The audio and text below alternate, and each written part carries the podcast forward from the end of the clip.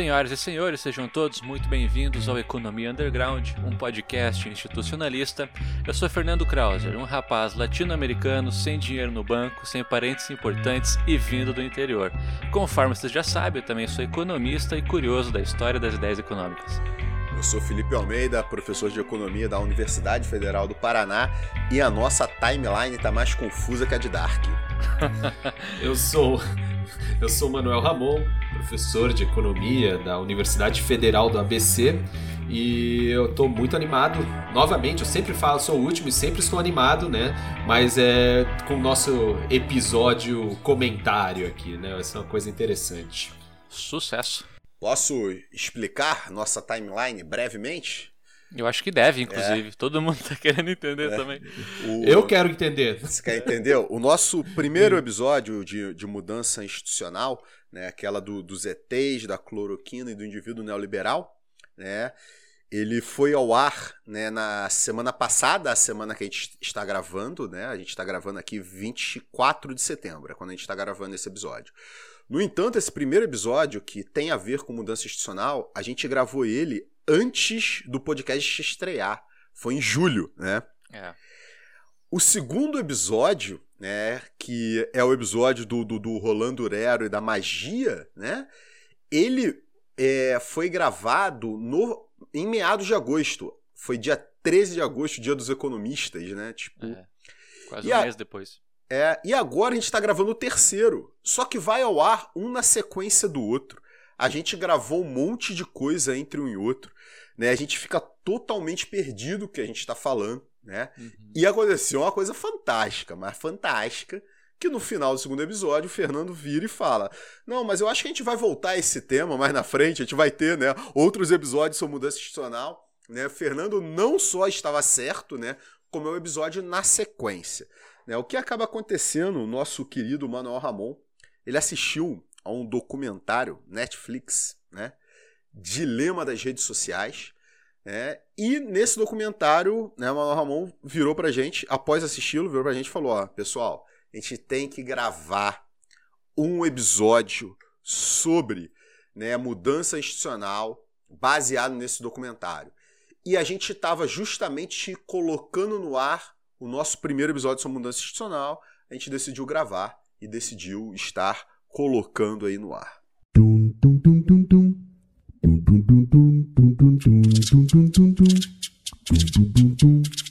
Pessoal, no nosso episódio da semana passada a gente fez aquela breve distinção entre o que seria um cerimonialismo e um instrumentalismo nos nossos hábitos e, consequentemente, nas nossas instituições. Né? Uh, num dos exemplos que a gente explorou naquele momento, a gente trouxe à tona a questão da vestimenta, né, que ela vai ter uma finalidade tanto instrumental quanto cerimonial. No caso do instrumentalismo, né, a vestimenta ela vai ter o papel de proteger ou então aquecer o nosso corpo. Já na perspectiva cerimonialista, ela vai ter a característica uh, de nos apresentar uma vestimenta formal ou uma vestimenta informal, dependendo uh, de qual contexto a gente vai estar inserido. Né? E uma coisa que a gente não fez naquele episódio anterior foi fazer uma associação entre os aspectos instrumentais do nosso dia a dia, do nosso cotidiano, com aquilo que vai ser a transformação tecnológica ao longo do tempo. Né? Basicamente, quando a gente está falando uh, de uma perspectiva instrumentalista de determinado hábito ou de determinada instituição, a gente está falando de uma atividade fim. Né? E cotidianamente essa atividade fim ela vem sofrendo mutações através da tecnologia. Né? Veja, nós sempre nos comunicamos, mas a tecnologia hoje nos permite diferentes formas de comunicação. Né? Nós sempre interagimos socialmente, mas a tecnologia hoje nos concede diferentes formas de socialização. Né? Ou seja, a gente vai ter na economia institucional essa forte associação entre o instrumentalismo e aquilo que vai compor uh, as novas tecnologias, né? ou em melhores termos, a gente pode dizer então que as mudanças instrumentais estão diretamente associadas às mudanças tecnológicas. O grande ponto é que, conforme a gente já viu, esse, essas mudanças instrumentais elas, via de regra, sempre vão estar sendo associadas a algum tipo de cerimonialismo. Porque, como nós somos seres sociais, boa parte daquilo que nós fazemos ou deixamos de fazer está encapsulado por algum tipo, por algum tipo de ideia uh, cerimonial. Né? E acredito que nesse tema a gente pode trazer à tona a função, né? Ou então a, a nossa usabilidade em relação às redes sociais, né? que são, obviamente, um incremento instrumental, mas a gente apresenta nessa ferramenta instrumental uh, diferentes facetas dos nossos cerimonialismos como uma sociedade capitalista ocidental por exemplo. Eu acho que grande parte dessa nossa discussão ela vai se dar nesses termos uh, nesse nosso encontro de hoje. Né? Mais uma vez, distinguir esses aparatos cerimoniais e instrumentais, só que agora, obviamente, conforme já comentei, associando esse instrumentalismo ao avanço tecnológico e, consequentemente, às mudanças tecnológicas também. Né? Notem, isso que eu estou contextualizando aqui, né, fazendo essa referência entre instrumentalismo e tecnologia, vai ser muito importante porque hoje a gente vai debater né, as nossas impressões acerca do documentário uh, O Dilema das Redes. Né? Basicamente trazendo aqui uma leitura institucionalista do que está se apresentando ali naquele documentário. E a gente vai ver que essa distinção instrumental cerimonial ela é muito fundamental para a gente conseguir compreender o que está acontecendo com o mundo nessa nossa era uh, digital, né? Então, pessoal, como nosso querido Fernando bem destacou aqui, né, a gente tem um elemento instrumental nesse documentário, né? que está pautado na tecnologia, né, em uma tecnologia específica nas redes sociais. Né? E tem todo um cerimonialismo é, no qual esse instrumentalismo das redes sociais está embebido, né? que nos apresenta a forma de utilizarmos as redes sociais. As redes sociais podem ser utilizadas de N formas, inclusive tem vários elementos positivos né, na utilização das redes sociais. Né? A, a, uhum. questão da conectividade é né, uma coisa fantástica. Né? Quantos contatos né, da nossa infância, né, da nossa adolescência, nós não temos hoje por causa das redes sociais parentes que moram distantes, a gente tem contato por causa das redes sociais, né? Eu, uhum. particularmente, eu me comunico muito com meus alunos e minhas alunas via Facebook. Toda disciplina da graduação, eu monto um grupo lá no Facebook para interação. Eu tenho uma amiga da Universidade Federal de Pernambuco que ela tá dando aula online, né? Tá dando aula remota via WhatsApp. Né? Então, nota, né, uma superação né, desse momento de isolamento social, de como exercer suas atividades laborais, está associada às redes sociais. Né? Agora, uhum. né, será é uma questão que o, o, o documentário coloca é que não são só né, utilizações positivas das redes sociais, muito pelo contrário, que a gente tem um cerimonialismo da utilização né, das redes sociais que é, nos fazem ter, o, ter um mau uso dessa rede. Uhum. Um uso que ele é ruim né, para é, os indivíduos é, particularmente e os indivíduos dentro de uma sociedade. Como e assim? é um assim? cerimonialismo forte o suficiente para conseguir determinar os próximos passos dessa tecnologia. Né? Exatamente. Basicamente criando uma grande distorção nessa finalidade instrumental que era justamente conectar pessoas, né? Agora, ao invés de a gente fazer isso de uma maneira neutra ou positiva, a gente tem visto certas distorções que prejudicam essa conexão através de, por exemplo, fake news, porque aparentemente a realidade não é interessante o suficiente para as pessoas, né? E elas acabam tendo um engajamento maior com coisas que estão potencialmente mentiras do que realidade, e consequentemente isso gera também todo um, um aprendizado. Uh, equivocado, digamos assim, para a utilização dessas tecnologias. Né? Então, Fernando, você toca num ponto muito importante, né? Que é fake news, né? Fake news sempre existiu uhum. e a fake news sempre esteve em veículos de grande circulação. Né? Tipo, quantas lendas urbanas não foram criadas por revistas periódicas, né? por jornais né? Sema é, diários ou semanais, né? A grande questão é a intensidade que essa informação chega, né? Inclusive o, o, no documentário é destacado, né, pelo Tristan Harris, né, que é um, um ex funcionário da Google, né? Ele destaca uhum. um estudo do Emati que fala que as fake news ela se espalha seis vezes mais rápido do que as informações verdadeiras, né? Tipo, uhum. é, agora a grande questão é que é bastante diferente, né? Você ver a informação no jornal e o, o, o seu amigo, a sua prima, sua mãe, seu pai te passar essa informação. Né? Uhum. Tipo, você cria uma outra relação com essa informação. Exato. Não, exatamente. E só nessa, vamos dizer, nosso compêndio introdutório aqui de questões que emerge do nosso desse documentário que realmente me marcou, né? Eu assisti, eu já botei meu face, tirei meu Facebook do, do celular, né? Agora só se eu venho ao computador, só que eu tô tão mergulhado nas aulas e nas atividades da universidade que eu não tenho tempo mais de olhar nada, né?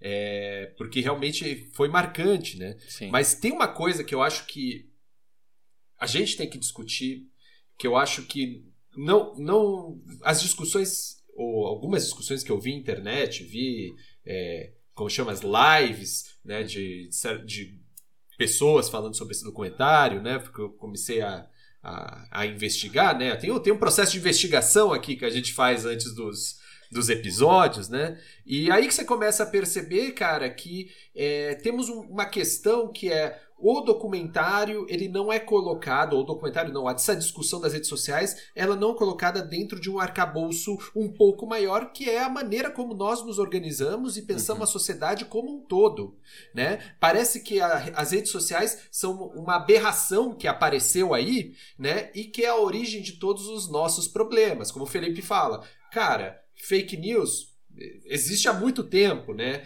É, aliás, pelo menos na história ocidental, ela é basicamente pautada em fake news, né? Inclusive é isso, desculpas para escravidão, fake news, não posso, não posso é isso, não é isso, né?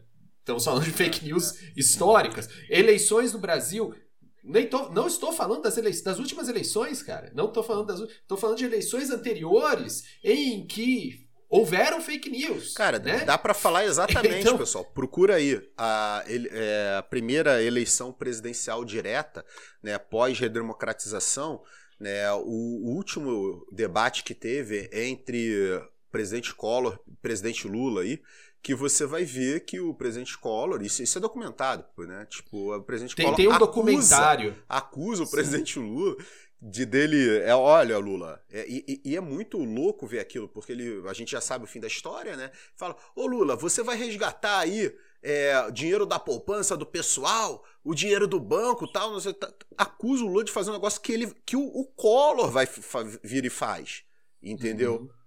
Qual era o ponto ali? Era criar um factoide baseado em quê? Sei uhum. lá. Será que, independente de quem ganhasse a eleição, essa grana seria uhum. resgatada? A gente não sabe. Né? No entanto, o que o Collor estava fazendo era acusar uma pessoa de algo que ele estava fazendo ali. Né? Nota, isso exatamente. é uma, uma. A gente não sei se a gente pode caracterizar como fake news, mas com certeza é um grande factoide associado, né, uhum. né? A uma eleição é, presidencial no nosso país, né? Tipo, então não é uma coisa Sim, recente. E a gente não, não tá dizendo, e a gente não está dizendo que aconteceu recentemente, a gente está dizendo que pode acontecer. Uhum. Sem falar Exato. que não. mesmo havendo a retratação na sequência, essa retratação muito provavelmente não vai atingir todo mundo que a fake news atingiu, né? Não, o estrago já foi feito. Exato, o estrago, o estrago já ali já foi feito. E outro ponto interessante que nem você comentou, né, Ramon? Uh, ah, na medida do possível, eu me afasto das redes sociais, né? Você desinstalou o aplicativo do Facebook no seu celular. Mas note que principalmente agora nesse cenário pandêmico, né, a gente tem uma dependência, né, justamente oriunda desse encapsulamento cerimonial, né. É muito uhum. difícil hoje a gente criar uma realidade nossa de desconexão total. Né? Se você fica muito tempo sem responder o WhatsApp, as pessoas começam a ficar preocupadas já com você, né? Mas será que aconteceu alguma coisa que essa pessoa não está me respondendo, né? Ou seja, Exatamente. não basta só a gente reestabelecer o, a nossa relação com as redes sociais. Né? Porque existe todo um fenômeno social que nos leva a ser uh, dependentes daquilo, né? dependentes daquela forma de comunicação, dependentes dessa conectividade imediata, né? porque hoje as coisas ficam obsoletas e mudam muito rápido. Né? A gente precisa estar atento o tempo inteiro. Né? Eu acho que tem um, uma coisa que é muito importante a gente discutir, assim, qual é o problema? Né? Sabe por quê? É, eu acho que algumas pessoas podem interpretar do, do documentário o seguinte: o problema é instrumental, o problema é a rede social. Né? Uhum. É, agora, tem uma outra questão que a gente não pode esquecer, que é o cerimonialismo. E olha só, o cerimonialismo já estava ali, já fazia parte da nossa sociedade entendeu? Uhum. Vou pegar um outro segmento né, do, é, do documentário. Quando né, um ex-funcionário do Facebook, né, que é, criou o botãozinho do like, ele falou: a gente criou aquele botão para espalhar positividade. Né? E agora esse botão serve para deixar pessoas deprimidas né, porque não obtém like. Ah, campeão, tu é ingênuo. Você não sabe no mundo que, no qual você vive. Né? Tipo, hum. olha o que, que a gente vem discutindo aqui. Né? Tipo, cara, que a gente tem né, um processo né, de emulação dentro da nossa uhum. sociedade, né, que esse processo está associado muitas vezes né, a é, uma aceitabilidade social, né? Tipo, e aí você vai me criar um botãozinho que é gostei da sua foto e você vai achar que isso espalha positividade ou isso está mostrando quem são os líderes, líderes bárbaros, né? Eu acho que a questão é, pô, você pode ter tido a melhor da intenção quando você desenvolve esse botão. Vou espalhar positividade, um joinha. Cara, mas tu tá colocando ele no mundo. E que porra de mundo é esse? Entendeu? Uhum. Eu acho que essa é a grande questão. Por isso é extremamente fundamental ler Veblen. Sempre. Ó, pelo, Não, mas, ó, pelo menos duas é. vezes por ano. É. mas é, sobre a fake news na história do Brasil, essa é uma história mais recente, né? No final do século XX, tem um documentário da BBC que chama é, Muito Além do Cidadão Kane, né? Que é, eu acho que ele já é clássico, né? Um comentário da BBC mostrando é, a própria, o envolvimento desses meios de comunicação fazendo a fake news durante a eleição, uhum. né? Então, e, e, é muito interessante. Quem quiser ver, eu estou achando que tem até no YouTube isso aí. Eu acho né? que tem, cara. É, é tem um botãozinho aqui, eu botei no meu celular para ver, tá lá o botãozinho YouTube, mas eu não apertei. Porque se eu apertar, minha, minha conexão também cai. Então eu não vou apertar, certo? mas peraí, pessoal, é, veja isso, né? Estamos dizendo, pô, o cara que criou o joinha, né? Ele foi ingênuo, né? Foi ingênuo, porque ele não, não sacou o mundo onde ele está, né? E é muito interessante, né? Porque a gente esse documentário especificamente, né? A gente vai falar sobre várias coisas que dá para tirar dele, mas, é, ou seja, são coisas que a gente tira dele para pensar algo maior e não vão ficar só falando sobre aquelas coisas dele né? Ou seja, o documentário como uma base, uma, um, digamos, uma matéria-prima para a gente pensar em coisas mais importantes, talvez, que o próprio documentário, né? É, não é, eu, eu tirei meu Facebook, mas a questão é que o documentário tem que fazer te refletir coisas muito além disso, uhum. né? Mesmo que não seja a intenção dele, né? Aí a intenção está na gente. Mas tem uma coisa que é, é, é muito curioso, né?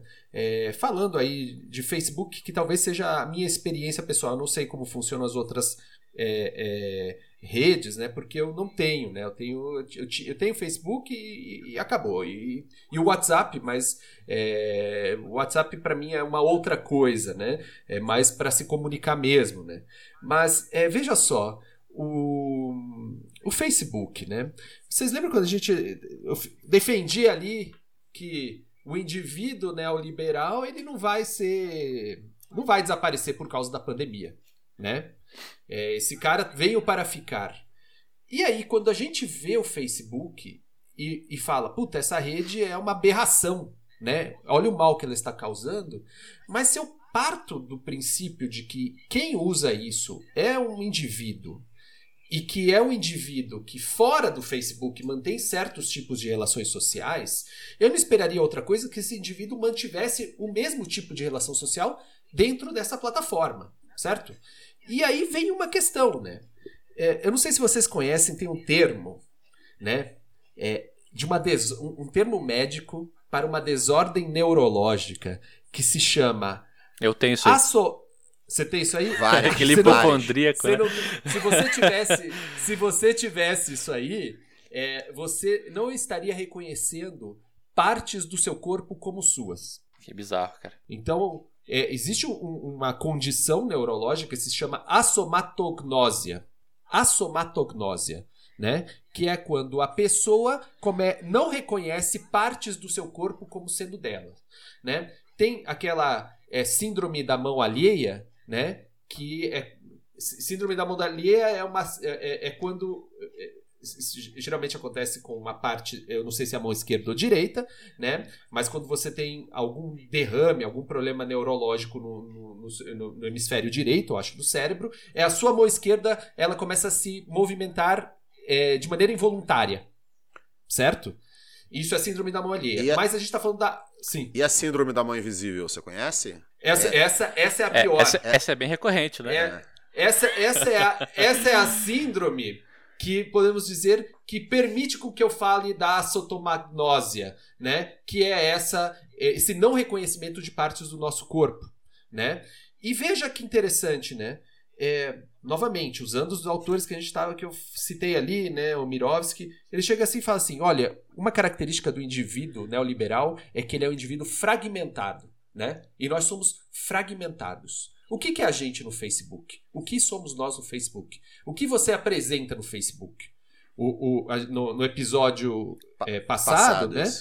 É, o, o, Felipe falou nisso, né? Que a gente apresenta uma persona ali, uma persona que tem sucesso, né? Uma persona que, ou seja, eu de uma, de uma maneira eu estou emulando, né, com as outras pessoas do Facebook para mostrar que, olha, eu tô bem, os tô troféus, muito bem, obrigado. Os troféus, é. né? Só que veja o que o Mirovski está dizendo. Está dizendo que o que você apresenta não é você, mas são fragmentos.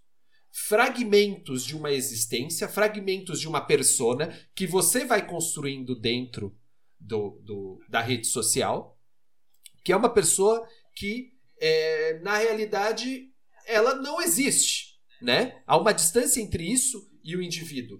E todo, tudo que você coloca ali dentro, você faz um cálculo se aquilo vai ter uma aceitação, e é uma aceitação por o quê, né? É uma aceitação por algum tipo de, digamos, é, razão superior, né? Que existe ali, que são, novamente, os joinhas, né? Porque vejam, os joinhas eles são despersonificados, né? Joinhas são um monte de gente. Né? Então você não pode dizer, é, pô, teve 30 joinhas, 40 joinhas para isso, mas eu botei outra coisa e teve quanto? Um joinha, dois joinha. Minha mãe e meu pai botou joinha. Então, peraí, eu tenho que calcular melhor o que eu vou colocar, porque eu quero é ter essa aprovação, né? Uhum. E então veja, você é essa no, na rede social você é essa pessoa que se fragmenta buscando esses joinhas, que não é positividade né? É um tipo de aprovação por uma razão superior, né? Uma razão espontânea que está ali e que determina suas ações. E determina esses fragmentos que você. Eu devo investir nesse fragmento. Então, se eu for no restaurante legal, eu vou tirar foto e vou ganhar vários likes. Certo? Mas não vou cair na rua e tirar uma foto que eu caí com meu joelho ralado. Talvez não tenha tantos likes. Tipo, eu tenho que fazer todo momento esse cálculo certo? Porque a minha taxa de sucesso depende disso. Mais do que então, reconhecimento, então, é aprovação. Né? Aprovação e uhum. se colocar frente aos outros, né? Você está nesse. que é essa perspectiva webleniana, né? Essa comparação constante com os outros. Porque os outros estão fazendo isso. Você está vendo os outros aparecendo ali na sua, na sua timeline, né? Uhum. Sendo aprovado, você aprova, desaprova, mas sempre é essa razão superior, né? Essa, é, essa razão espontânea ao qual nós nos submetemos. Veja, nós, a gente não, a gente não vai lá e enfrenta os joinhas. Fala, por que, que você não deu joinha? Uhum. A gente se submete ao joinha, né? E a gente vai se moldando de acordo com o joinha. Isso é terrível. Isso é terrível. E o, o, o, isso pode causar vários tipos de problema, né? Vícios, né? É isso, puta, eu preciso. Quantos joinhas eu tive? O que, que as pessoas estão achando disso que eu uhum. fiz, né? Mas o que isso é de diferente da nossa vida, né? Exato. Nós não somos indivíduos fragmentados. A gente não está o tempo inteiro fazendo esse cálculo. Não é isso? Uhum. A gente não faz investimentos. Ah, você tem que fazer curso de não sei o quê. A gente é totalmente fragmentado. Totalmente fragmentado. Né? Esse empresário de si mesmo. E você está falando, Ramon, também se reflete numa parte do documentário, né? Tipo, que remete a taxas crescentes de depressão, ansiedade, suicídio associada a jovens, né? Tipo. Uhum. E associada é... à ascensão desses aplicativos, né? Exatamente, porque é a primeira geração que utiliza redes sociais desde muito cedo, né? Desde uhum. muito cedo. É, 96 é... para cá, né? Ele comenta no documentário isso. É, tem essa documentação. Aí, uhum. essa é uma cena, né? Agora, agora, né? Vamos pegar uma outra cena que na verdade é uma cena que ela é, é somente, né? Somente tem o áudio dela. Tem um podcast aí que tá bombando, né? Economia Underground, né? Tem um Já episódio, falar. tem um episódio aí que um, um, professor da maior qualidade, Manuel Ramon Souza Luz, fala: olha, tem um problema. É um rebelde, né? Um rebelde, um rebelde, um rebelde. Uhum. O, tem um problema aí com essa questão das redes sociais, que, por exemplo, né? A casa não é mais o acolhimento das pessoas, né? aquela questão da escola, do bullying da escola, do ambiente da escola, continua, continua dentro de casa. Né? Tipo, você não, não tem mais o espaço de proteção. Uhum. Uma terceira cena é mundo pré-pandêmico ou pós-pandêmico, que possivelmente vai voltar a acontecer, né? tipo, você vai é, a um restaurante, ou você está né, na rodoviária, no aeroporto, ou você está num local que as pessoas passam um bom tempo, né, ali esperando algo. E aí tem aquelas famílias. E aí você começa a ver que as crianças elas se distraem utilizando celulares dos pais, das mães ou tablets, né? Uhum. Cara, é retomando. E cada vez que... mais os seus próprios celulares. Né? Cada, cada vez mais cedo. Cada tá virando um brinquedo cedo. infantil já. Tá? É, tá virando um brinquedo infantil, mais cedo, né? Eu, eu acho que isso é importante chamar atenção, né? É... Mas eu acho que talvez o, o mais importante é deixar claro que o, o celular, nem o celular, essas redes sociais, na verdade, elas são um aparato reflexivo né, de algo maior. Hum. Né? Então, eu acho que a pior coisa, a pior coisa é a criança começar a naturalizar muito cedo uma lógica que é perversa e é uma lógica do mundo, né? E é uma lógica que ao momento que ela naturaliza aquilo, né? Ela vai para o mundo e começa a naturalizar coisas que ela deveria de alguma maneira se indignar, uhum. certo? E isso não acontece, né? Eu entendo, eu entendo muito, assim, é que eu tenho meu filho, né? E por exemplo, é é praticamente impossível eu entreter ele e eu e minha esposa entreter ele durante a pandemia o tempo inteiro, porque é fazer uma crítica construtiva, mas as universidades, as universidades públicas, elas não pararam de jeito nenhum. Elas não pararam em nada. Então, é, é, estamos dando as mesmas aulas que dávamos, temos as mesmas reuniões que tínhamos, temos as mesmas cargas de trabalho que a gente estava tendo, e, e o nosso filho não vai para escola. Aí, ele está aqui. Ainda digo eu, mais, eu, Ramon. Eu, ainda digo sim. mais. Você não está dando aula como você dava. Você teve é, que adaptar não. a sua metodologia. Isso toma tempo, cara. Você teve que estudar isso, você teve que estudar o que fazer. No fundo, no fundo, na pandemia, o seu trabalho aumentou. E o seu filho está em casa. Seu filho está em casa.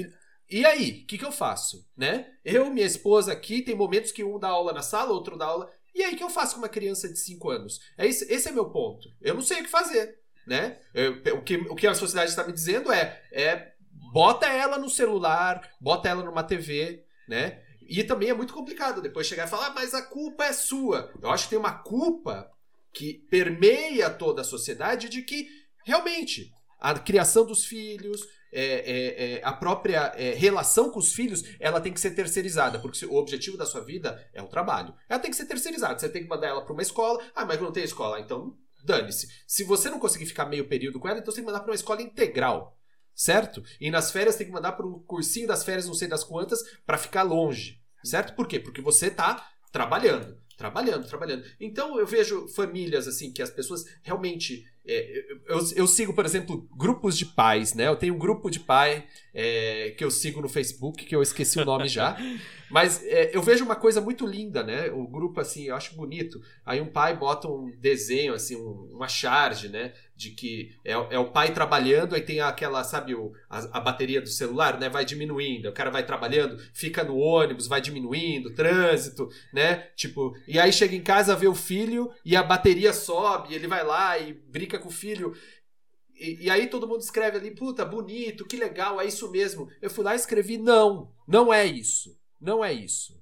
Isso, isso está errado. Porque quando eu me trabalho Falei que era um inteiro, rebelde, viu? É. Quando eu trabalho o dia inteiro, eu chego em casa, eu não tenho energia. Não surge energia do nada. Não é basta é. querer, né? Não é basta querer, cara. Tem coisas aqui é. que são muito maiores, né? Do que o basta é. querer. E, então a gente tem que colocar essa discussão do celular numa coisa maior de que que sociedade é isso e o que ele está fazendo. E eu acho que o celular ele só é esse aparato reflexivo neoliberal. Ele nos é, introjeta na nossa cabeça certos hábitos, certas formas de pensar que são, ah, aquele é o, o, o, cara que deu errado e esse é o cara que deu certo. O deu certo, ó, quantos seguidores ele tem? É o, é o legalzão, né? E esse outro, esse outro é o errado, né?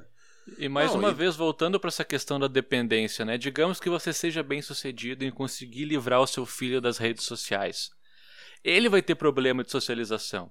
Ele vai chegar na escola, conversar com as outras criancinhas e, e, ele não vai conseguir interagir naquele assunto, porque ele perdeu alguma coisa, ele não conseguiu se atualizar nesse sentido.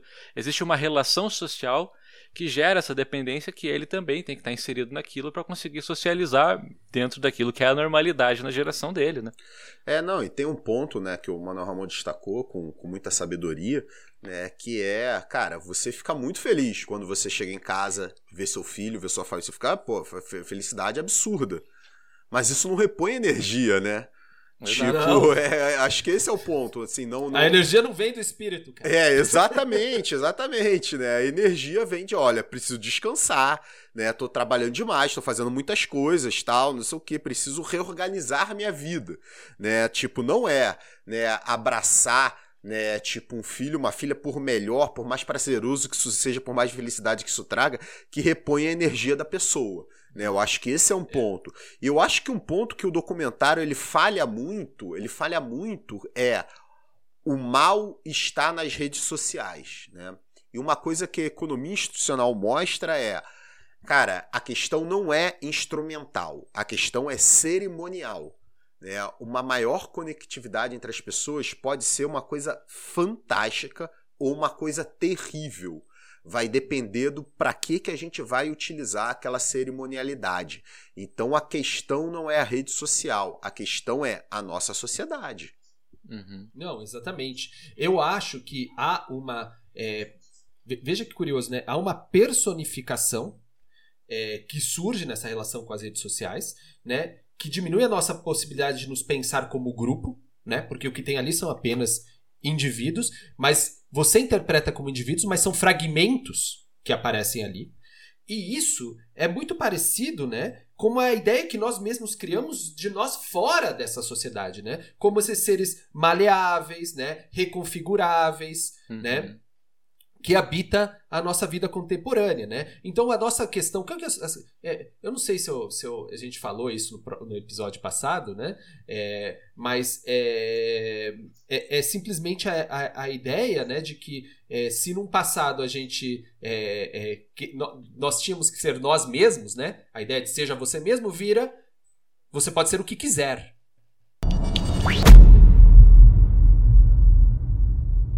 as redes sociais são um meio, né? Então o que, que a gente acaba tendo ali? Hoje a gente tem muito né, essa questão de se defender que a vida tem que ser maravilhosa a todo momento. Né? Cara, sabe uma coisa que me irrita, que me irrita? Né? Esse discurso do trabalhe com o que você ama e você nunca mais terá que trabalhar. Vai pro inferno. Eu, cara, eu amo meu trabalho, cara. Eu adoro ser professor, é. adoro lecionar, adoro fazer pesquisa. Cara, mas tem dias que meu trabalho é um saco, que meu trabalho é infernal. Tem dias, cara, que por mais que eu ame dar aula, eu não quero dar aula. Sabe? Tem dias que eu não quero pisar na universidade. Sim. Eu não quero olhar pra cara dos meus colegas de trabalho. tem pessoas lá que eu adoro, cara. Por quê? Porque eu tô de saco cheio. E às vezes não tem nada a ver com trabalho, às vezes tem a ver comigo, né? Comigo. Né? Tipo, sei lá por quê, né? Acordei mal aquele dia. Entendeu? Não sei nem explicar né? Não dormi bem, entendeu? Não dormi bem, tava muito uhum. calor, né? Tipo e tudo. Cara, não existe isso do, porra, você é feliz sempre, né? Não existe isso. Uhum. E as redes sociais, elas são isso, né? Eu enfatizei no, no, no, no episódio passado, cara, você não tá legal, não entra nas redes sociais, porque lá só tem vitória, né? Uhum. Lá só tem pessoa foda, né? Tipo, cara, assim, não, cara, todo, todo mundo erra, né? Todo mundo tem derrota, sabe? Cara, isso é uma coisa natural ao ser humano. Nos tirar a capacidade de errar é tirar a nossa humanidade, né? Tipo, e aí, cara, se você tira a nossa humanidade, aí, aí fudeu. É. Não, exatamente, e, e eu acho que é importante isso, né? É esse o ponto que você está falando. É, nós estamos falando aqui de uma noção de indivíduo que não tem espaço para isso. Né? Não existe espaço para falhar. Se você falhou é porque você realizou um investimento errado. A culpa é só sua. A culpa é só sua. Não é mais de ninguém. Quando você vai numa rede social, e assim como na vida, assim como na vida, começa a surgir uma separação entre o sujeito, objeto e espectador, onde você é as três coisas. Você é o sujeito, mas você também é o objeto que está pronto para sofrer alterações, para virar algo fragmentado, eu sou um objeto que tem que ser moldado. Então veja, o ser humano, o, o, o, indivíduo aí, cheio de falhas, o indivíduo completo que existe na rede social e também na vida real, ele vira o quê? Um objeto a ser moldado. Como eu vou apresentar? Que fragmento eu vou apresentar da minha vida? Porque eu tenho que me moldar a partir desses fragmentos. E na minha vida pessoal, eu também quem eu sou? Ah, eu tô desempregado. O que eu tenho que fazer? Putz, eu tenho que melhorar as minhas soft skills né? Eu tenho que me aperfeiçoar em alguma coisa, eu tenho que estar em constante, constante aperfeiçoamento, porque se eu fiquei desempregado, a culpa não é mais de ninguém além da minha culpa. Eu, eu tenho que assumir todas as culpas, né? Então veja, é, você é esse objeto, você é sujeito, você é objeto, objeto a ser moldado. Então estão falando isso, moldar as suas habilidades, moldar-se fisicamente, né? É a mesma coisa. Como a sociedade quer que eu esteja, que eu me apresente, né? Como eu vou emular, né? Fisicamente, intelectualmente e que trabalho eu vou ter, tudo isso eu posso ter. Eu sou moldável, eu sou perfeitamente moldável e eu sou, além de tudo, o espectador, né? Então eu sou sujeito, objeto e espectador de mim mesmo. Então vocês percebem, né, que tanto no Facebook, tanto no Facebook como na nossa vida real, eu seria a pessoa, o indivíduo é o seu negócio, a sua matéria-prima e o próprio cliente da sua vida, né? E é assim que nós nos enxergamos. Então eu não quero falhas. A falha não, não gera. Eu não sou um bom cliente de mim mesmo quando eu falho. Não é isso? Eu não sou um bom cliente de mim mesmo quando eu falho. Eu sou um bom cliente de mim mesmo quando eu tenho sucesso. Quando eu vou lá e. É, como que é?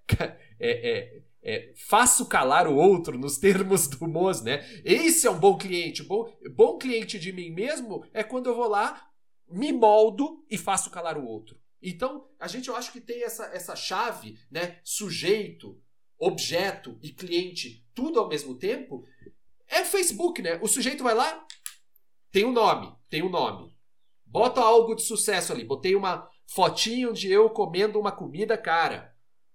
Me moldei, mostrei o fragmento que eu queria, né? Então sou o objeto de mim mesmo. E aí eu tenho joinhas. E os joinhas que que é? Eu me olhando no futuro, né? Porque eu já botei tudo, me olho no futuro e falo: deu certo.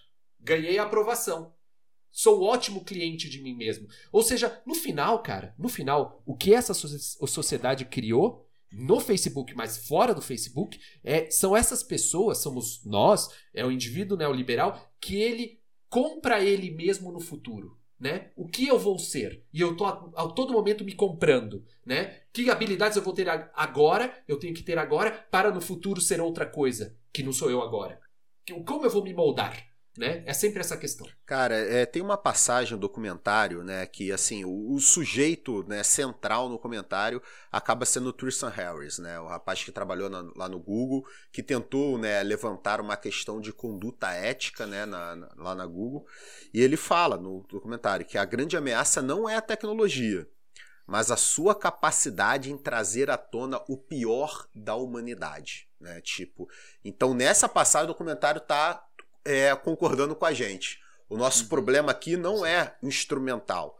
Né? Nota que instrumentalmente a conectividade pode ser algo, algo fantástico. Nosso problema aqui é o cerimonial. E o cerimonial já estava lá.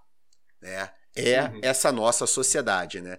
E, cara, e, e assim, e tem umas discussões né, no documentário, assim, que, que aí eu acho que é de fato né, o, a lupa tá muito forte em cima das redes sociais, né? Quando se fala da psicologia hackeada, né? Quando se fala de explorar vulnerabilidades de potenciais consumidores.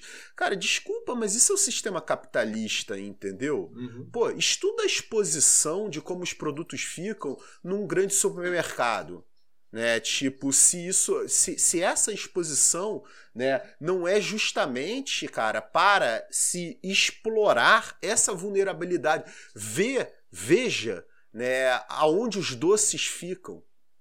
Pense numa Sim. criança vendo aquilo, né? Veja onde os produtos estão, né? Tipo, há pouco tempo a gente falou, né, de uma propaganda que era veiculada durante programas infantis que o mote da propaganda era o bullying, tal da tesourinha do Mickey. Entendeu? Tipo, nota o, como isso não impacta na criança, né? Tipo, receber esse tipo de informação. Né? Nota, é, tem um tem um institucionalista chamado Geoffrey Hodgson, né? Que ele fala de um processo de causação reconstitutiva descendente, né? O que que isso quer dizer? O que que é essa causação? É como né, os nossos hábitos não estão associados com elementos institucionalizados que nós acabamos recebendo via hábito e isso reconstitui a nossa própria preferência, né? Tipo, uhum. Fernando, você prefere uma alimentação sem proteína animal? Sim. Sim. Né? Tipo, e por que que você faz isso? Porque se gerou um apreço, né? Uhum. Tipo, em você em relação aos animais e você decidiu abrir mão, né? Tipo, da alimentação baseada em proteína animal. Nota, não foi uma questão de gosto pessoal do Fernando teve uma reconstituição. Essa reconstituição pode ser muito positiva, né? Todos os veganos, os vegetarianos vão estar concordando com o Fernando aqui. Cara, Perfeito. mas olha só, isso pode vir numa perspectiva extremamente negativa, né? Extremamente uhum. negativa.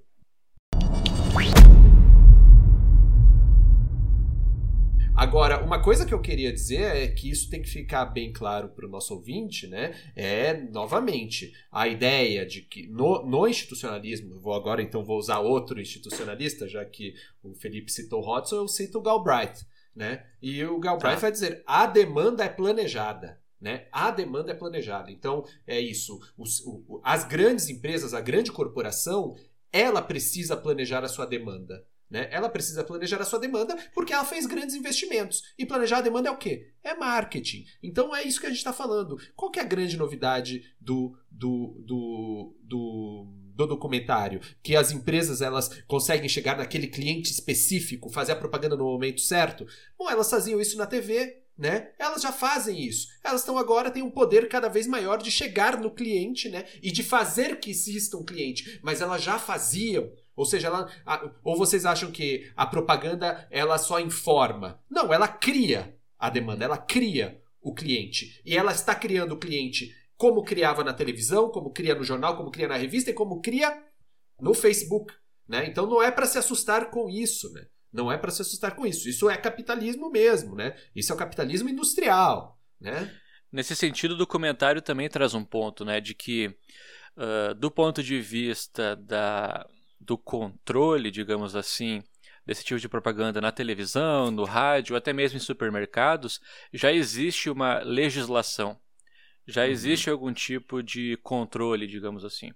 E uhum. isso não aconteceu ainda na internet, nas mídias sociais, e isso é muito difícil de acontecer lá.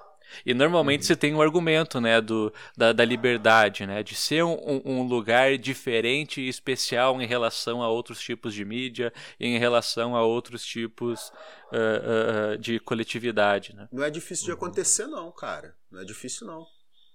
O, Eu o diria governo, que as governo, pessoas... O governo Trump acabou uhum. de proibir né, aplicativos de redes sociais chineses. Acabou de Perfeito. proibir. Né? Uhum. Ninguém está falando que o governo, esse governo é autoritário. Né? Perfeito, Ninguém está falando que, sabe, tipo, que esse governo. Não, e nota, e nota. O argumento de proibição de aplicativos chineses em território norte-americano é eles vão nos espionar. O governo uhum. norte-americano assumiu que redes sociais servem para espionagem. Você concorda Sim. com isso? Sim. Você concorda? Sim. É, então, cara, eu, eu, acho que assim, não, eu não, não, acho que é difícil de proibir. Eu acho que há uma retórica. Uhum. Exato, que... esse é meu ponto. Por Existe favor, uma retórica que justamente cria uma, uma realidade ou, ou, um argumento que não é verdadeiro. E, e, como não é todo mundo que entende desse tipo de tecnologia, no próprio documentário ele deixa claro isso. Né? Quem uhum. entende de fato a, a, inteligência artificial dessas redes sociais é um grupo muito seleto de pessoas, não é todo mundo que trabalha ali dentro, né? E esse desconhecimento ele auxilia a gerar esse tipo também de, de falsa informação da necessidade uh, de uma rede livre, sobre como aquilo funciona, sobre de fato qual que é o controle que eles têm da informação, como eles manipulam isso. Né? É, você, você concordaria, vocês concordariam comigo se eu falasse assim, a gente não pode regular algo que a gente não conhece, né? Uhum. Primeiro há o acontecimento, né? E depois se regula. Né? Isso, cara, é tipo, a, daqui a algumas semanas a gente vai explorar o, o início, né, tipo, da, da organização econômica dos Estados Unidos em um episódio sobre o grande institucionalista John Commons, né, tipo, e fica muito evidente que se tinha um problema de grande oligopolização, poucas firmas atuando no mercado, ou monopolização, somente uma firma atuando no mercado que os Estados Unidos teve que gerar uma série de leis para que isso não acontecesse. Né? Uhum. Porque quando você tem poucas firmas ou uma atuando no mercado, essas firmas têm muito poder econômico. Muito poder econômico. Né? Tipo, se gerou lei, as leis, né? se, se tirou o poder dessas firmas no mercado e tudo. Cara, eu acho que as redes sociais são algo novo e que precisa ser regulado. A grande questão, né, e que eu acho que o documentário é, enfatiza muito bem, é que até o momento a regulação ela protege as redes sociais, não seus usuários. Exato. Entendeu? Tipo, essa, essa é a grande questão. Né? Tipo, questão de quem é responsável pela informação que é colocada ali. Né? Eu acho que esse é um dos pontos da regulação. Eu tenho uma outra questão que surge do, do documentário, né? Que é a questão do. É, vamos pensar isso, né? Da dessa possibilidade de você angariar pessoas para é, fins políticos, né? Que são dos mais estranhos possíveis, uhum. né? Que é esse negócio, né? Tipo, terraplanistas, o sujeito de um candidato de ultradireita, ele vai pegar a base de terraplanistas e vai mandar propaganda para esses caras né? E esses caras vão receber também vídeos de outros caras com teorias das, da conspiração. E aí você vai ver o, o Facebook, o Instagram desse cara e tal. É, virou um mundo, né? Uhum. De coisas é, que, digamos, não, não respondem muito à realidade, né? Sim. E, e, e aí eu acho que tem, tem uma, uma umas coisas é, bem interessantes, né? Porque é, será que a gente poderia dizer, por exemplo, tem um cara norte-americano, né? Que ele fica, ele diz assim, pá, essa a extrema direita, tá falando dos Estados Unidos, a extrema direita ela se usa de um de uma de uma técnica que se chama bait and switch, né? Então é você fisga o cara e muda, muda a perspectiva dele, no sentido assim, ele vai dizer, bom, os, os trabalhadores lá do Kansas né? Eles perderam os seus empregos, estão empregos ruins, eles tinham empregos industriais, tá, tá, tá, os blue collars, né? Os, os colarinhos azuis, as pessoas de fábrica mesmo, né? Perdem o trabalho e aí você vai falar, bom, elas perderam o trabalho, esse mundo tá horrível para elas. Você pensa que o cara que defende o livre mercado, né, geralmente os republicanos, mas não só, né, eles vão perder votos. E aí eles perceberam que os caras ganharam muito voto, muito voto, né, desses caras. E eles vão descobrir por quê. E aí eles sacam assim, porque vai dizer alguns candidatos, né, daquele, naquelas regiões, eles pegam uma, digamos, uma agenda de costumes, uma agenda moral né? E bate na, nesses caras, então vai falando, olha, contra o aborto, não sei o que, a família, contra as drogas, contra os imigrantes, alguma coisa relacionada à agenda moral, que não tá ligada à questão material, econômica da vida do cara, né? Então isso aí seria o bait, seria o, o, a, isca. O, o, a isca, né? E aí muda o problema, né? Não, não, não vamos falar, não vamos falar mais as questões objetivas da sua vida. Nós estamos pegando você, né? E você vai se unir, unir a nós, porque nós vamos combater o mal, vamos combater o comunismo, vamos combater outra coisa, né? Uhum. E eu uhum. fico pensando a rede social, ela funciona dessa maneira, né? Será que é o grande espaço de bait and switch que a gente tem, né? As pessoas, é isso, pessoas com problemas econômicos, financeiros, desempregadas, tá, tá, tá, e aí você vai ver o Facebook da pessoa, é coisa, ah, o estuprador que tem que morrer, é a pena de morte. É... Será que a gente pode pensar nesse, nessa lógica, né? Não, eu queria, queria destacar que o, essa lógica do bait and pode acontecer na extrema direita, na extrema esquerda, né? Uhum. Tipo, é uma questão de é, conseguir fisgar a pessoa, né? Tipo, e depois que você conseguiu a atenção daquela pessoa, você apresenta uma agenda e essa pessoa é, ela vai estar tá, é, assimilando essa agenda. Né? Uhum. E a gente, dependendo do momento histórico, a gente vê esse procedimento sendo utilizado pela extrema direita, pela extrema esquerda, tal. Na verdade, os extremos, os extremos, os seus procedimentos, eles são idênticos, né? Mas eles vendem coisas diferentes, né? Tipo, uhum. isso aqui acaba acontecendo. Né? Então, é o como o Manuel Ramon pegou um momento histórico, ele está falando da, da extrema direita. Se pegasse outro uhum. momento histórico, seria da, da extrema esquerda. É, e eu tendo a concordar com essa questão do bait and switch ser, ter na, na rede social é uma grande expressividade por causa da conectividade, né? Porque você uhum. encontra as pessoas ali com facilidade. Né? Tipo, então você encontra com mais facilidade quem fisgar ali, entendeu? É. Muito interessante um trecho do documentário. Eu, eu não lembro o nome agora do, do, do, do cara que comenta isso. Mas basicamente, se você está numa transação comercial e você não está entrando com o dinheiro, então você está entrando com a mercadoria. E é exatamente é. isso que são. A mercadoria é você, né? É, exatamente isso que são as nossas informações, tudo aquilo que a gente está deixando ali uh, para essa empresa. Afinal de contas, as empresas são empresas comerciais. Olha na bolsa de valores, elas valem bilhões. Né? E você não está entrando com o dinheiro, então você está entrando com a mercadoria. É, tem, tem uma outra perspectiva de ver isso, que é o documentário coloca também de alguma forma, que é bastante interessante, que fala, olha, Pensa no Vale do Silício no, início, no final da década de 70 e no início da década de 80. Quem eram as grandes empresas? Microsoft e Apple. Né? Estavam surgindo, né? É, iriam se tornar as grandes empresas. Pensa no produto da Microsoft e da Apple. Veio um monte de objeto à sua cabeça, né? veio um monte uhum. de coisa à sua cabeça. Hoje, quem são as grandes empresas? Google, Facebook. Pensa no produto. O que, que tiver à cabeça enquanto produto? Google e Facebook. O que, uhum. que você toca ali, produto produzido? Né? Sim, sim. Não, a gente vai ter toda essa discussão sobre esses ativos é, intangíveis, né? Que, que é importante para a gente pensar a corporação, do, especialmente do século XX, mas aí a gente vai para a questão da informação, né?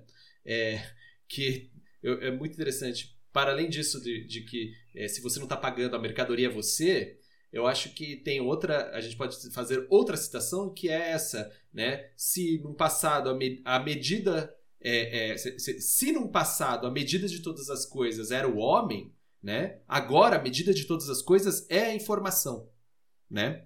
E eu acho que é isso que a gente tá, tá observa hoje, não só nas redes virtuais, né? Porque veja, é, quando a gente estava falando, né, que você na rede virtual, você está se comprando, né? Você está se construindo e se comprando para ou seja, você é o seu cliente lá no futuro, né? Mas é isso mesmo que as empresas estão fazendo. O que, que elas estão vendendo, o que os Facebook está vendendo é trazer para agora uma venda lá no futuro de uma empresa que vai, ou seja, eu estou pagando para você fazer propaganda na hora certa. Isso é muito interessante do, do, do, do, do documentário que ele mostra naquela metáfora ali dos algoritmos que são pessoas, né? Que os caras criam uma situação e quando a, a, a situação está no momento é, é, específico aí, bota a propaganda naquele momento. Aquela propaganda não aparece uhum. em momento anterior, né? Mas veja, aquela propaganda vai gerar naquele momento, ainda não naquele momento, mas no futuro, uma venda.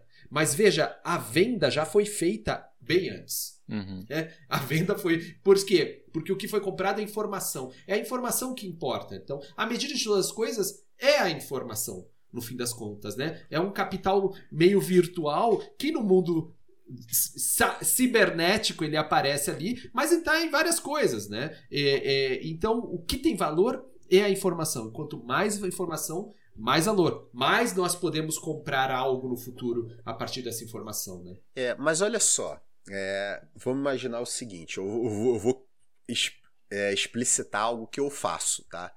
Sabe o que eu faço quando eu tenho que uma, uma viagem para fazer? Eu vou visitar minha família tal. Eu planejo isso com relativa antecedência. Né? Uhum. Eu entro né, nessas, nesses sites que eu, eu tenho cadastro, eles mandam informação para o meu e-mail. Eu entro nesses sites de pesquisa de passagem aérea. Uhum. Eu coloco nesses sites o para onde eu estou indo e o período. Né?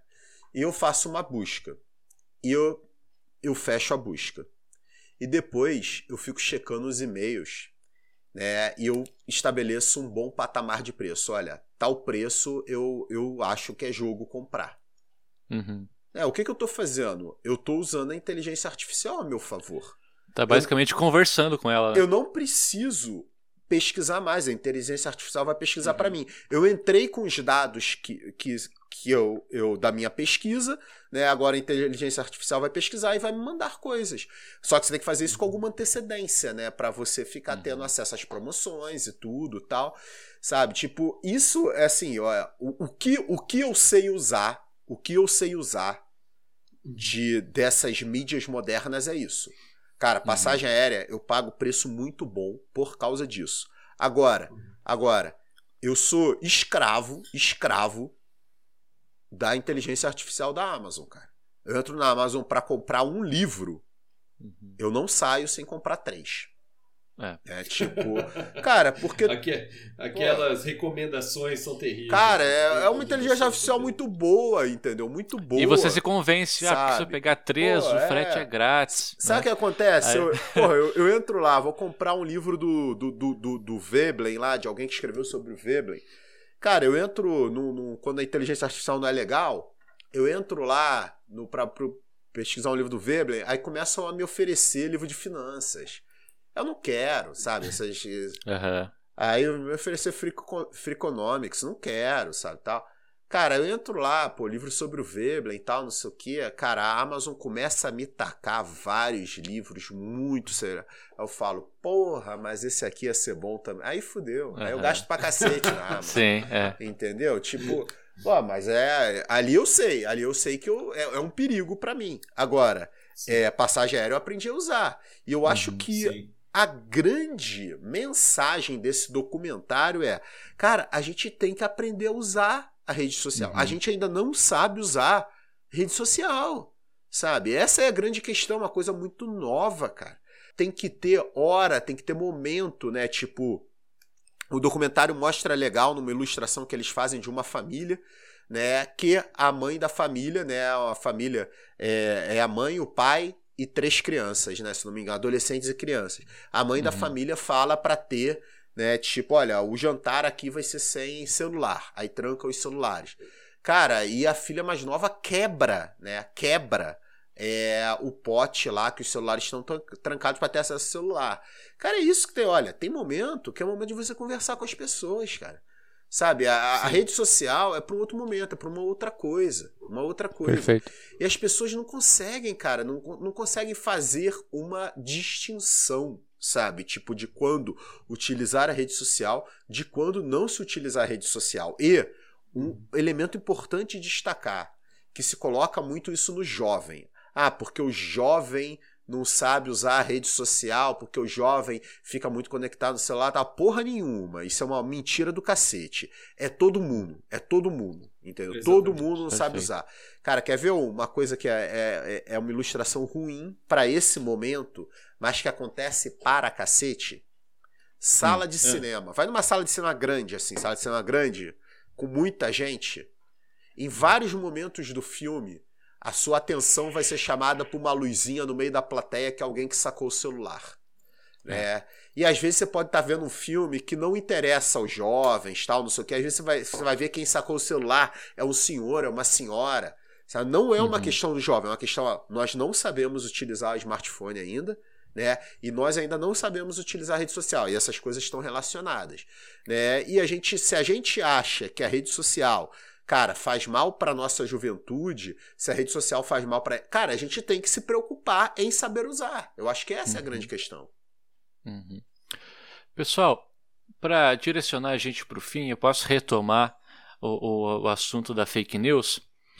Uh, mais no início ali o Felipe comentou né, que, as face, que as fake news elas normalmente têm aí seis vezes mais engajamento, seis vezes mais compartilhamento do que as notícias verdadeiras, né? É um dado Notem, do documentário. Isso. Notem, o que essas empresas estão vendendo no fim das contas é justamente esse engajamento, né? Isso significa que boa parte dos problemas que a gente tem hoje associados a fake news impacta diretamente o faturamento dessas empresas. E parte da justificativa do nosso não êxito no combate à fake news pode estar tá sendo justificado por isso. Né? De a gente estar tá comprometendo uma perspectiva mercadológica daquela empresa. E por isso a gente vai ter esse empecilho extra no combate à fake news, né? Por uma questão de que a fake news simplesmente vende muito mais do que uma notícia normal. E sabe qual é a questão do engajamento da fake news? A galera que compartilha para dizer que é fake news, é, a galera que é. comenta para dizer que é fake news. Sabe o que, que você hum. pode fazer é, para você não contribuir com aquela fake news? Nada. Né? Tipo, porque se você faz alguma coisa, você compartilha, você faz parte do engajamento da fake news. Exatamente, exatamente. Ou você compartilha para zoar e acaba impulsionando, é. né? Cara, é, é. A, a piada da internet uhum, é uma coisa é. complicada. Agora, claro, claro, Denúncia, né? Denúncia é outra coisa. Eu estou falando uhum. de compartilhamento, eu estou falando de comentário. Denúncia é outra questão. Né? Ou, ou é uma denúncia ou não faz nada. Né? Senão Isso. você você está participando do engajamento ali. Maravilha. Eu, eu tenho a minha impressão, assim, é, o documentário, ele, eu não consigo fechar a minha opinião em torno do documentário porque ele ajuda a pensar muitas outras coisas, né? Uhum. E mas essa tem, tem coisas que eu me interesso, né? Que é essa relação é, do ser humano e como ele se relaciona entre si, né? E como isso fica exacerbado nas redes sociais, porque digamos que é um mundo limitado. As redes sociais são um mundo limitado, né? Não, não você não, tem para onde olhar. Sei lá, aqui na sala onde eu estou falando, eu, eu olho para vários lugares. Vou para rua, posso olhar para vários lugares. Não, ali é uma é, é um direcionamento visual é muito claro, né? E é, eu acho que essas redes sociais elas elas são muito explícitas naquilo que interessa, né? É como um grande, é, uma síntese uhum. da nossa sociedade, né? E quando o Felipe fala, pô, o cara... É, é, é, não, podemos, podemos dizer que é isso, é uma... É, uma, é, é, um, é o que importa. Né? Uhum. A gente resumiu aqui. É, é como a sociedade funciona de uma maneira menor, tirando tudo, todos os acessórios. Né? Uhum. É, quando o Felipe falou, ah, o cara vai lá é, no cinema e vai lá e não aguenta ficar sem conferir. Né? Ele não aguenta ficar sem conferir, porque aquele espaço ali é o lugar do ranqueamento é, é, contínuo, up to date. E esse uh, ranqueamento social atualizado que ele tem é algo que alimenta a nossa vida é, social. Então, tipo, e aí eu acho que tem uma coisa pior, que é quem eu sou? Quem eu sou agora? Né? Porque é isso, quem eu sou? Ah, tem mais, tem mais likes aqui, putz, muito like, muito like. Você muda de categoria nesse ranqueamento. Você muda de pessoa. E eu, na minha opinião, né, e lendo as coisas é, que, que, que, a gente vai lendo ao longo da vida, né? É, existe essa ideia, né, de que você fez um investimento nessa pessoa. Botar uma foto é investir. Botar uma foto está investindo na imagem de você mesmo. E você quer saber se seu investimento deu certo. É a capital humano, no fim das contas. Será que o meu investimento deu certo? Será que ele está sendo balizado pelo mercado da, da, da, E isso é uma angústia. Porque, novamente, a gente falou muito de angústia, acho que no período, no, no, no, no episódio anterior da classe ociosa, mas veja, a angústia está na sua mão, cara. Isso aqui está na sua mão, além de ser um ótimo negócio para o Facebook, para as redes sociais. Né? Uma empresa que é, não tem uma, o ativo físico dela, se a gente for vender todos os prédios, os servidores desses caras, tipo, o que, que vai ser? 5% do valor da empresa. Né? O que ela Sim. tem que importa é informação, né? Que é a medida de todas as coisas. Ela tem informação, é isso que ela está vendendo, né?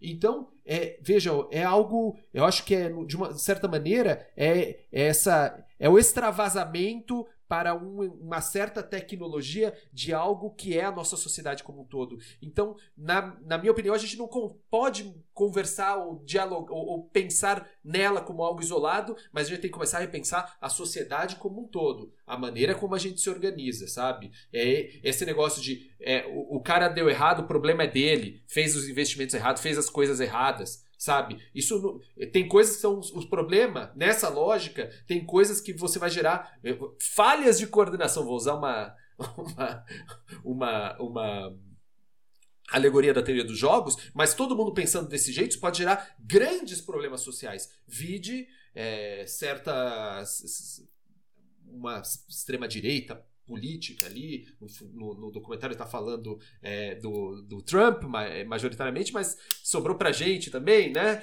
Então, é, no, no próprio documentário eu tô falando, né? Sim. Então, é, essa é a questão, né? Essa é a questão, né? Uma, uma rede social como amplificando algo que, na verdade, é a sociedade como tal. É a uhum. sociedade como tal. Perfeito.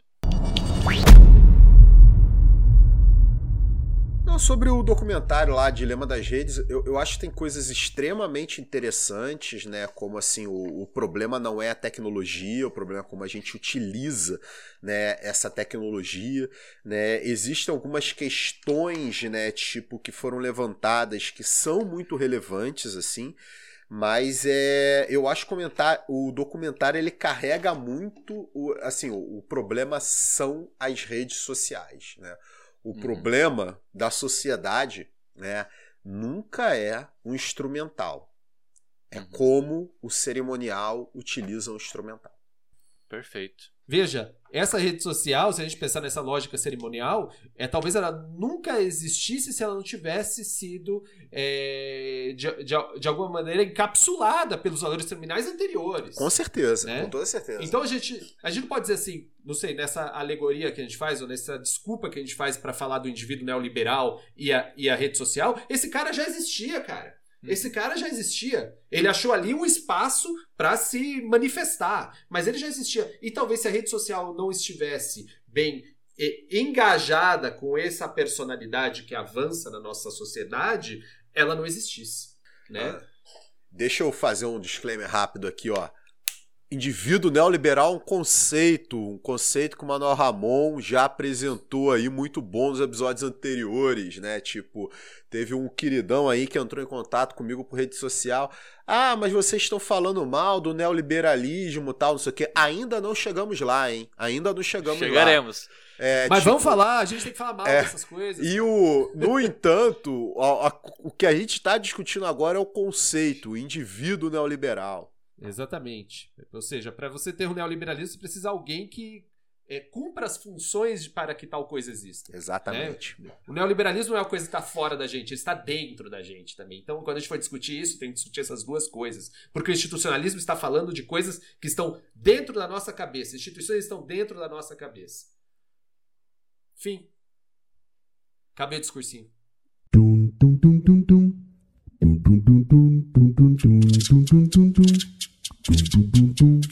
Vou dar um abraço para Maria Lúcia, Maria Lúcia Motoda, né? Que foi minha orientanda de monografia, né? Ela. Opa. Até a monografia dela foi a melhor do ano passado. Oh, parabéns, né? Maria Lúcia. 2019. Parabéns, parabéns. Ela falou para o, Tá esperando o abraço. Está o abraço, tá. está dado. Posso, posso mandar abraços também? Por favor. Queria mandar Faça. abraço para João Camargo, vulgo Joãozinho.